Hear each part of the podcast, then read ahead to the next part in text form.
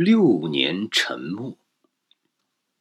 这条被人遗忘了的电缆，在大洋底下毫无用处的躺了六年。在这六年期间，两大洲之间又恢复了原来的冷冷清清的沉默。而在世界历史上，曾经有过一小时长的时间，两大洲紧密的联系在一起，用一个脉搏跳动。他们曾经靠在一起。美洲和欧洲同时交谈过几百句话，而现在这两大洲重又像几千年来一样，被那无法克服的遥远距离所隔开。十九世纪最大胆的计划，昨天几乎就要成为现实，而现在又变成了传奇和神话。不言而喻，没有人会想到重新去做这件成功了一半的事业。这可怕的失败挫伤了所有的勇气，扼杀了全部热情。在美国，南北战争引走了任何兴趣；在英国，各种委员会还偶尔举行会议，但是为了确认一下铺设一条海底电缆原则上是否可行这一点，就需要两年时间。况且，从学术上的认可到真正实施，还有一条漫长的路，谁也不想去走这样一条路。所以，六年之内，任何工作都处于完全停顿的状态，就像那条海底下被人遗忘的电缆。但是，尽管六年时间在巨大的历史范围之内，只不过是匆匆的一瞬间。而在像电这样一门如此年轻的学科里，六年却又好比一千年。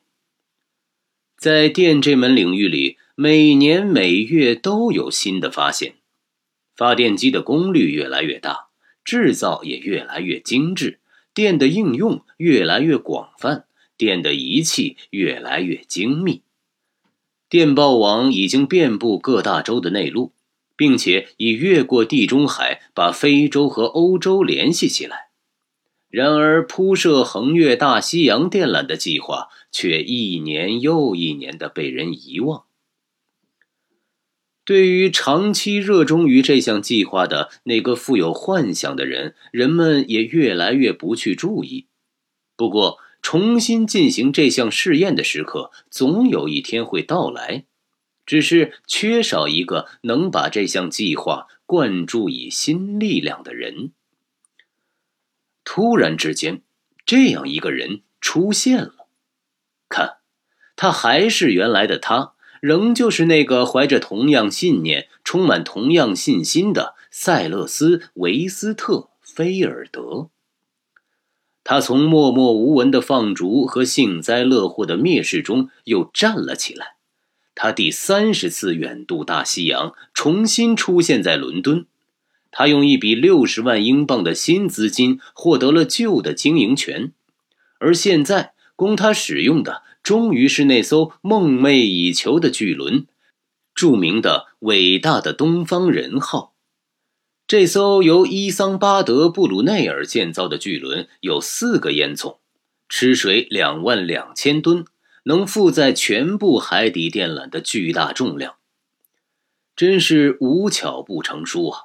这艘巨轮在一八六五这一年恰恰闲置着，因为制造这艘巨轮本身也是一项十分大胆的计划，它的载重量远远超过当时的需要，所以两天之内就买到了这艘船，并且为远航进行了必要的装备。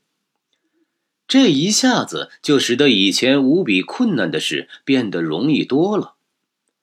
一八六五年七月二十三日，这艘装载着新电缆的巨型海轮离开泰晤士河。尽管第一次试验又失败了，在扑到目的地以前两天，由于电缆断裂而告吹，那永远填不饱的大西洋又吞下了六十万英镑。但是现在的技术对完成这一事业是确有把握的，因而没有使人丧失信心。一八六六年七月十三日，伟大的东方人号第二次出航终获成功。这一次，通过电缆从美洲传到欧洲的声音显得十分清晰。数天以后，那条失踪的旧电缆又被重新找到。现在，这两条电缆终于把欧洲的古老世界和美洲的新世界连接为一个共同的世界。在昨天看来是奇迹的事，今天已变成想当然的事。从此时此刻起，地球仿佛在用一个心脏跳动。生活在地球上的人类能从地球的这一边同时听到、看到、了解到地球的另一边。人类通过自己创造性的力量，处处生活的像神仙一般。由于战胜了空间和时间。但愿人类永远友好团结，而不被那种想不断去破坏这种伟大统一和用战胜自然的同样手段来消灭人类自己的灾难性的狂想所一再迷惑。各位听友们，如果觉得不过了了读的还不错，可以先关注我，再点赞和评论。也欢迎你转发到朋友圈，让更多人加入我们一起读书。